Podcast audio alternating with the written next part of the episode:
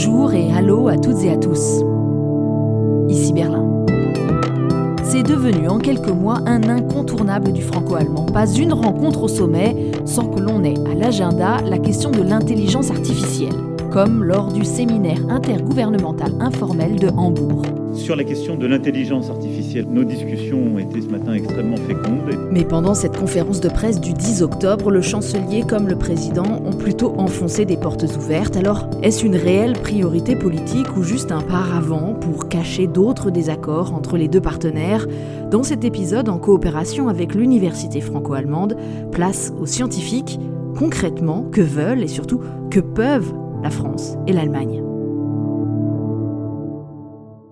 Vous avez peut-être vu cette vidéo virale sur Internet il y a quelques semaines. Grâce à l'intelligence artificielle, on voyait un homme passer en un clic d'une langue à l'autre. Alright, so supposedly this is a vocal translator. Et aussi cela devrait traduire mes mouvements de lèvres pour qu'ils correspondent à cette nouvelle langue. Ich muss mindestens 30 Sekunden lang sprechen, um dieses Ding überhaupt benutzen zu können.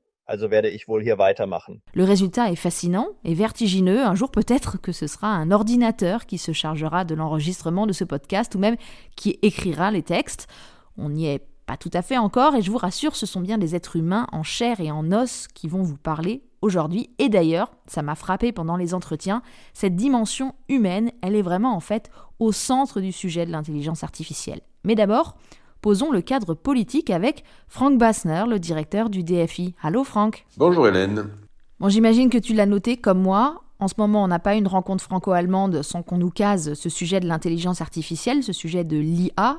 Au moment euh, des préparatifs pour la visite d'État d'Emmanuel Macron euh, l'été dernier en Allemagne, celle qui a été reportée finalement, vraiment les équipes de l'Élysée ont poussé le sujet, il a quasiment été imposé aux organisateurs allemands. Et donc, c'est ma première question. Que cache cet hyper volontarisme politique On ne peut pas s'empêcher de penser qu'il y a peut-être un petit peu trop d'affichage sur le sujet en ce moment. Hein. C'est tout à fait normal quand un sujet est dans l'actualité de l'opinion publique dans nos deux pays que les, grands chefs en parlent. C'est pas étonnant et c'est vrai que l'intelligence artificielle préoccupe beaucoup de monde. On a vu avec le ChatGPT, on a vu avec euh, des bots russes qui euh, évidemment influencent l'opinion publique pour la protection des données, pour euh, tout ce qui est la circulation du savoir. Euh, très souvent, quand on fait des projets aujourd'hui en Europe, euh, on vous demande est-ce que les serveurs sont aux États-Unis, en Chine, en Inde ou en Europe? Tout ça devient vraiment une chose stratégique importante dans la mesure où l'Europe doit défendre aussi un peu ses normes par rapport à d'autres acteurs dans, dans le marché. Oui, le discours sur la souveraineté numérique européenne, il est bien partagé maintenant, c'est vrai. Et du coup, ça permet quand même très facilement, sans faire beaucoup d'efforts, de se présenter pour une fois unis sur un sujet en franco-allemand, alors qu'on sait que par ailleurs, il reste quand même beaucoup de dissensions actuellement entre les deux partenaires. Tout sujet où on peut être d'accord est le bienvenu pour avoir des messages positifs. Sans doute, oui. Maintenant, est-ce que c'est plus qu'un gadget Difficile à dire aujourd'hui? Ce que je peux vraiment confirmer, c'est qu'on a vu depuis les 20 ans que je suis à la tête du DFI, des initiatives qui voulaient, par un volontarisme politique pur, pousser les industriels, les chercheurs, vers des innovations qui pouvaient contrer un peu euh, les avancées des États-Unis à l'époque et des Chinois aujourd'hui. Euh, est-ce que ça pourrait être vrai pour l'intelligence artificielle? On peut l'espérer, mais ce n'est pas du tout gagné d'avance. Oui, et quand je vois toute cette frénésie franco-allemande là autour de la question de l'IA, je me dis qu'on va bientôt euh, ressortir du tiroir l'un de ces éléments de langage dont on a usé et abusé il y a quelques années,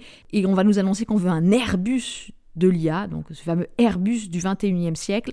C'est vraiment un classique du franco-allemand qui pour l'instant n'a jamais rien donné. L'idée de faire d'autres Airbus. Euh, je me rappelle 2005-2006, euh, c'était à l'époque euh, Chirac-Schröder. On voulait absolument booster ces partenariats industriels franco-allemands. On avait demandé aux grandes entreprises de présenter des projets. Ça a été fait. Par exemple, Google, on voulait trouver un anti-Google européen. Aujourd'hui, ça semble presque impossible. À l'époque, déjà, ça semblait impossible. Et on l'a quand même essayé et c'était un échec flagrant. Euh, et après, les autres projets aussi euh, n'ont pas abouti. Pourquoi? Parce qu'il y avait trop de concurrence entre les entreprises. Il faut être réaliste, on peut évidemment pousser dans une recherche euh, fondamentale, surtout commune, oui, Mais dès que c'est un projet industriel, nous le voyons avec l'armement, nous le voyons avec beaucoup de choses, c'est plutôt concurrentiel. Sauf que quand même là, on a des engagements écrits. L'IA figure dans le traité d'Aix-la-Chapelle. Alors comment on fait, Franck, pour dépasser ces questions de concurrence, notamment pour faire le poids financier, tout simplement, face aux mastodontes américains ou chinois? Maintenant, ça dépend de quoi on parle. Quand c'est de la recherche fondamentale, je pense que le niveau européen, la Commission européenne, avec son budget, peut aider et faciliter beaucoup de choses. C'est pas seulement aux États nationaux de le faire. Quand on parle de recherche déjà proche d'une utilisation économique dans le marché, les entreprises investissent. Là, on a vu récemment un grand investissement dans une entreprise euh, allemande, une start-up allemande, et c'est des acteurs privés qui investissent. Euh, c'est une autre logique. Peut-être en Allemagne, là, c'est atout des, des, grandes fondations qui peuvent très facilement débloquer des fonds à risque, hein, euh, et quitte à les perdre, mais c'est un investissement qui permet d'avancer. Mais tous ces investissements, ils peuvent aussi être soutenus par les politiques publiques. Et là, on a vu par le passé qu'il y avait aussi des différences entre les Français et les Allemands, des divergences et aussi des déséquilibres.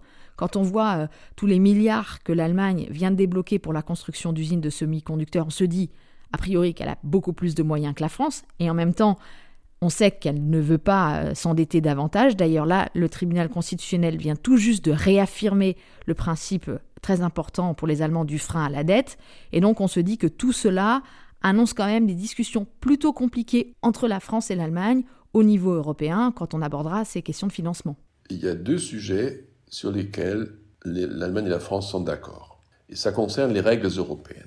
Premièrement, c'est les aides d'État. Qui peut aider à quel niveau ses propres entreprises. Là, le ministre allemand Habeck a bien dit, hein, quand il s'agit de défendre l'industrie allemande, ben, on va faire le nécessaire, quitte à se heurter à des règles européennes. Et la deuxième chose sur laquelle le gouvernement, allemand et français, sont bien d'accord, c'est que euh, les règles de la concurrence ne doivent pas s'appliquer à l'intérieur du marché commun, mais doivent aussi tenir compte de la situation mondiale. Donc si deux grandes entreprises Maintenant, une Française et une Allemande veulent fusionner. C'est pas à l'Europe de dire ça prend trop de parts de marché en Europe. Il faut regarder la planète. Et là, je pense les, les deux grandes puissances économiques, France et Allemagne, sont bien d'accord pour dire qu'il faut adapter ces règles à la situation qui a changé hein, depuis 20 ans. Et reste à savoir si Paris et Berlin arriveront à convaincre leurs partenaires sur ce dossier et la Commission aussi, qui, on s'en souvient très très bien, hein, avait bloqué la fusion de Siemens et d'Alstom euh, en 2019, donc il y a cinq ans seulement le monopole euh, intereuropéen n'intéresse personne au fond. Il faut contrer les monopoles mondiaux. Et pourquoi pas imaginer un Airbus euh, suédois qui profiterait à toute l'Europe, parce qu'évidemment les sous-traitants sont ailleurs, donc je pense qu'il faut jouer ça beaucoup euh, au niveau européen. Merci beaucoup Franck, à bientôt. Et maintenant, qu'en disent les scientifiques? En 2020, dans la foulée du traité d'Aix-la-Chapelle, l'Institut national français de recherche en sciences et technologies du numérique, INRIA, et le Centre de recherche allemand en intelligence artificielle, le DFKI, ont passé un protocole d'accord et ils ont commencé à travailler étroitement ensemble sous la houlette de l'université franco-allemande. Le mois dernier, à Berlin, chercheurs allemands et français se sont retrouvés pour présenter les résultats des premiers projets menés en commun, l'occasion d'un bilan d'étape. Écoutez.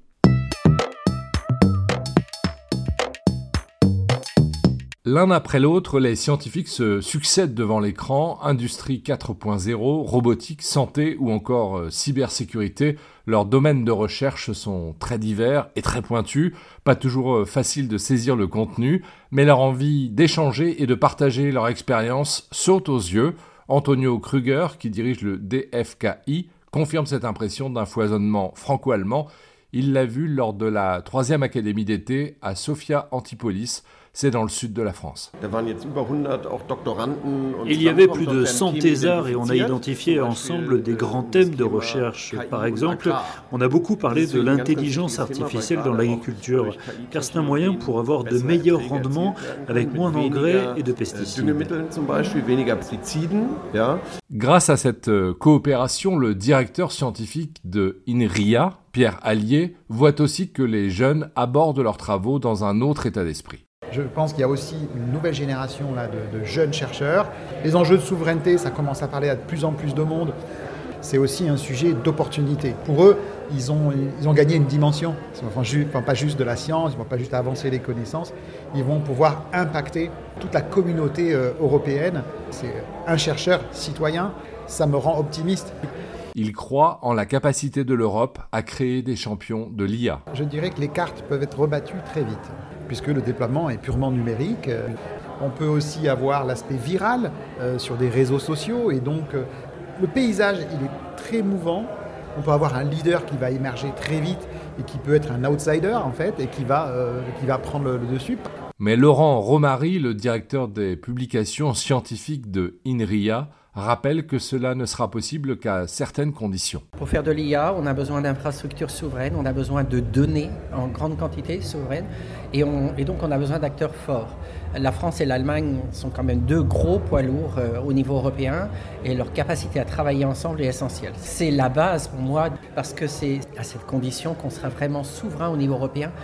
Les récentes annonces politiques nous donnent confiance, dit Antonio Kruger du DFKI, mais il préfère rester prudent. Je sens quelque chose monter, mais j'espère que ça va se concrétiser. Pour l'instant, le DFKI finance cette coopération franco-allemande avec son budget propre qui vient en partie du ministère de la Recherche. Mais il nous faudrait d'autres soutiens financiers bien plus importants. Et si vous voulez mon avis, surtout de la part des Allemands. Au début du mois, la ministre fédérale de la Recherche a annoncé un plan national d'action pour l'IA avec 500 millions d'euros dès l'an prochain. Aux États-Unis, à lui seul, le MIT, l'université de Massachusetts à côté de Boston, dispose de deux fois plus de moyens. Voilà pour ce premier exemple de partenariat assez récent, donc en plein essor. En faisant des recherches pour l'épisode, je suis aussi tombée sur une autre coopération, bien antérieure cette fois au traité d'Aix-la-Chapelle. Il s'agit du centre de recherche IRIXIS, commun à l'INSA de Lyon, l'université de Passau en Bavière et aussi celle de Milan en Italie. Ces deux pères fondateurs, entre guillemets, ont répondu en quelques minutes seulement à ma demande d'entretien et pour eux, c'était évident qu'ils devaient faire cette interview ensemble. Voici donc ma discussion avec les deux enseignants-chercheurs professeurs Harald Koch à Passau et Lionel Bruni à Lyon.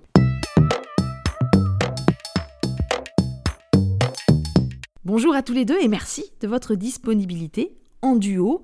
Alors comme vous le savez, en France, on utilise souvent l'expression de couple franco-allemand. Moi, euh, je réponds que je ne sais pas qui est ce fameux couple. En revanche, que je connais beaucoup de couples. Il y en a beaucoup des couples franco-allemands, et vous êtes un exemple de plus. Un couple franco-allemand depuis 30 ans, en fait nos 30 ans.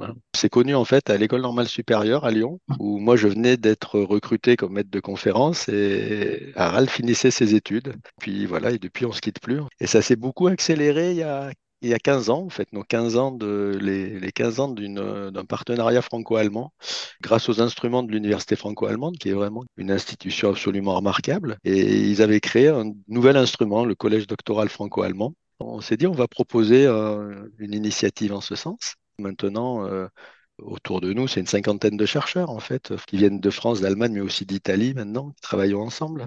Depuis 30 ans, donc on a progressé aussi dans, dans la façon comme on travaille ensemble et essayer de, de mettre une vision euh, franco-allemande et aussi de mettre la vision dans notre travail de, de tous les jours. Et donc, euh, il y a des Allemands qui sont chez Lionel euh, en, France, il y a des Français qui sont ici à Passau. Et on essaie de prendre le meilleur de, de chaque système. Mais c'est quelque chose de très, très fort et, et, et c'est vraiment quelque chose qui inspire. Et peut-être pour finir, il y a toujours eu de, on a toujours envisagé cette collaboration sous deux axes, à la fois sur un plan euh, scientifique.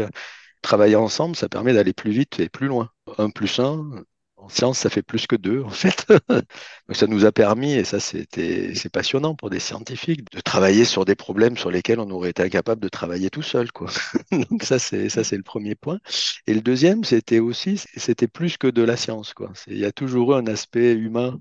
C'est très familial aussi. Il y a de la densité humaine. Moi, je suis pas du tout né dans le franco-allemand. Hein. Je parle très très très mal allemand. Quand je vais à Berlin, euh, première personne que je vais voir, c'est nos anciens étudiants. Après le boulot, on sort ensemble. c'est des relations euh, fortes. le franco-allemand s'y prête assez bien. Mais est-ce que le franco-allemand se prête à la performance finalement dans ce domaine de l'IA Parce qu'on entend toujours qu'on est vraiment des tout petits joueurs face aux géants américains ou asiatiques. En gros, est-ce qu'on a une chance dans cette compétition? Ah ouais, non, euh, l'Europe, sur un plan scientifique, n'est pas du tout à la traîne hein, sur, tous les aspects liés à l'informatique. Hein. L'espace européen de l'enseignement supérieur, c'est un bel espace. Il y a des très très bons chercheurs, même dans des petites universités, ce qui n'existe pas aux États-Unis. Donc, on n'est pas en retard. Alors nous, notre domaine, c'est l'informatique, on travaille essentiellement dans les systèmes distribués, les systèmes en réseau. Pour prendre un, exemple, euh, on a une thèse euh, conjointe actuellement, une co-tutelle de thèse, euh, autour de la protection des données dans le cadre des véhicules autonomes. Et là-dessus, la vision européenne est une vision assez originale. On n'a pas la même approche que les Américains ou que les Coréens, qui sont beaucoup plus ouverts, on pourrait dire, par rapport à ça. Et, et, le doctorant qui travaille sur cette thèse, il participe aux travaux du W3C, qui est l'organisme mondial de standardisation, et il apporte ses contributions. Avec notre vision franco-allemande, ben, ça permet d'être un peu plus fort, un peu plus crédible. Ça permet aussi de traiter les questions plus en profondeur. Exactement. Lionel et moi, on, on traite des données et le système. Donc, comment maintenir la sécurité dans le système et, et on, on, ajoute des questions de données multimédia et la protection des données. Donc, comment intégrer la protection des données dans ce système d'information? Donc, c'est quelque chose qui est beaucoup relié aussi à la régulation européenne qui, qui est très bien hein, dans ce sens-là. Là, justement, je voulais vous poser la question. On voit une grande volonté politique. Tout le monde parle de souveraineté européenne du numérique. Mais dans d'autres domaines, on le voit très fréquemment, on a l'impression que derrière un même mot, euh, français et allemand ne mettent pas la même réalité. Qu'est-ce qu'il en est dans le domaine de l'intelligence artificielle? Est-ce qu'on est vraiment aligné? Est-ce qu'on a la même conception? Moi, je vais peut-être commencer avec un peu la politique scientifique. Donc, euh, si on regarde un peu les stratégies IA dans les deux pays, ils étaient au début différents. Ça, c'était très clair que qu'en France, c'était en 2018, AI for Humanity, ça c'était le rapport Villani qui était très progressif dans ce sens-là. Et, et, les Allemands, c'était plutôt l'IA pour l'économie, donc classique dans les relations, quoi. Mais on, on s'est dit, hmm. mais, mais à, la fin, ils se sont rapprochés. On a les deux pays ont mis les aspects éthiques, les aspects de régulation en avance. Et ça, c'est bien, parce que maintenant, euh, on, est sur la même voie, c'est la même vague, et, on échange aussi entre les deux, gouvernements, ce qui concerne aussi le développement de l'innovation. Donc, c'est les ministres aussi de l'énergie qui se rencontrent, les ministres d'économie qui se rencontrent pour bien aligner ces stratégies. Côté national, donc on parle plutôt de l'énergie de côté l'allemand, après l'environnement de côté français. Mais à la fin, euh, c'est la même chose. Maintenant, c'est très clairement de, de, garder, de monter la souveraineté numérique en Europe. Monsieur Bruni, la même question peut être formulée un peu différemment. Est-ce que français et allemand parlent la même langue? J'irai complètement dans le sens d'Harald. On parle absolument la même langue qui est la langue scientifique faire un protocole expérimental, c'est un protocole expérimental. Il y a pas, il y a les bons, il y a les mauvais, il n'y a pas les, les, Allemands et les Français. Après, oui, où ce qui va être différent, c'est plus dans la, dans l'organisation, dans les relations, euh, dans les relations au travail. L'organisation des laboratoires est pas la même, les, mais euh, on a quand même de la chance. C'est-à-dire que les, deux systèmes sont tellement incompatibles qu'en fait, on nous laisse tranquille. on nous dit débrouillez-vous, faites au mieux. et on fait confiance aux universités pour une fois, pour faire quelque chose qui tienne la route et qui soit raisonnable. C'est là où la France et l'Allemagne sont fortes, je pense. C'est-à-dire que si on essaye de prendre ce qui est en commun, on, va tomber sur des, des bas sans fin, des arguties pas possibles. Euh, si par contre on essaye de prendre ce qui se fait bien dans chaque pays et qu'on le met ensemble, là on est vraiment efficace. Quoi. Vous pouvez donner un exemple? Par exemple, pour les co-tutelles, à la fin d'une thèse dans un système allemand qui est très ancien dans ce sens-là, qui, qui donne des notes euh, par, par, des règles compliquées, et à la fin, il y a une, une appréciation. En France, on n'a plus d'appréciation, donc tu passes la thèse ou tu ne passes pas la thèse. Et donc, à un moment, il faut que tu choisis parce que tu peux pas faire une conversion d'une note qui n'existe pas de l'autre côté, donc c'est impossible. Donc, il y a un moment, on, a accepté, on nous a donné la liberté de choisir soit le système allemand, soit le système français, et on, fait le système français maintenant, presque, presque tout le temps, et on vit bien avec ça. C'est intéressant parce qu'au début de l'année, j'avais fait un épisode qui parlait des enjeux de coopération franco-allemande dans le domaine du spatial, et à ma grande surprise, j'avais appris que français et allemand s'étaient mis d'accord pour être en concurrence. En gros, c'est que le meilleur gagne. Alors que là, à vous entendre, j'ai l'impression que c'est pas du tout le cas pour l'IA. Là, il n'y a pas de concurrence en fait. Oui, oui, oui, je pense. Quand on mesure euh, que toutes les entreprises les plus puissantes sont toutes américaines ou chinoises, hein, que les données filent aux États-Unis ou, en Chine, notre planche de salut, c'est sans doute l'open source, de, promouvoir une coopération euh, ouverte avec une transparence et une réutilisation la, plus large possible. Donc, je pense que les gouvernements s'en sont rendus compte. On ne luttera pas contre ChatGPT, Bard ou euh, Grok hein, euh, si chacune de nos petites entreprises euh, essaye de, travailler dans son coin, vraiment. Exactement, la France, il a, il a débuté il y a 2-3 ans avec avec un soutien fort dans le open source et le open data. C'est un peu plus compliqué dans, euh, en Allemagne à cause des Länder, donc ils sont beaucoup, beaucoup euh, discutés et, donc on, on, on, se, rapproche aussi. Et euh, c'est surtout maintenant, si on regarde l'IA générative, qui pose encore un défi pour nous. Donc, pareil, en France, en Allemagne, on, on soutient les dernières entreprises qui, euh, qui ont les, les, capacités, donc c'est Mistral en France et c'est Aleph Alpha euh, chez nous, c'est des entreprises qui, qui, qui ont les possibilités d'entraîner des grands modèles et, euh, et ensuite on coopère. Et, mais c'est encore un, un, chemin long.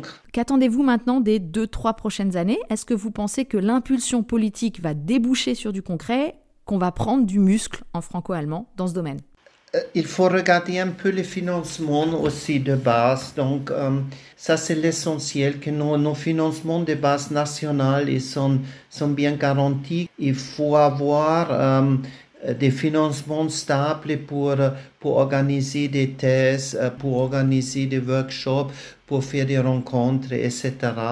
Et là-bas, on est, on est toujours dépendant du, du budget actuel. Et, et ça, c'est plutôt la crainte qui est on perd en Europe un peu. Moi, je vois beaucoup de startups qui se créent aussi. On a plein d'étudiants qui se lancent dans ces, domaines-là. Est-ce que je suis optimiste? Euh, Oui, non, je, pense qu'on a les outils, on a les, compétences. Après, les financements, euh, c'est impressionnant, les financements dans ce domaine-là en Chine et aux États-Unis. La, difficulté toujours dans ces schémas-là, c'est d'arriver à, à avoir une permanence, d'avoir une continuité. C'est ça qui, parce qu'on va faire une réunion, euh, tout le monde s'embrasse, et là on crée une ligne de crédit de quelques centaines de millions, et puis après on oublie. Quoi. si on regarde les, les gouvernements chinois, ils s'y prennent pas de cette manière-là. Ils jouent un temps long, et nous c'est difficile un mmh. temps long. Hein. En France, le temps long pour un ministre c'est six mois, hein. c'est un an. et est-ce qu'on est qu'on va pouvoir s'inscrire dans le temps long? C'est toujours une c'est toujours une question ouverte. Merci à tous les deux, Lionel Bruni et Harald Koch de Lyrixis pour cet entretien enthousiaste. Et merci aussi à Marjorie Berthomier de l'Université franco-allemande d'avoir initié et coproduit cet épisode sur l'IA. Je retiens que contrairement à d'autres projets actuels ou passés, il y a quand même déjà une coopération bien enclenchée en franco-allemand, mais tous les acteurs reviennent toujours à cette question du financement. Merci à David Philippot pour le reportage, à Loïs Kerek pour la musique, aux amis pour les voix françaises. Le podcast avec un K revient dans deux semaines. Je m'appelle Hélène Cole avec un K et je vous dis à bientôt. Bis bald.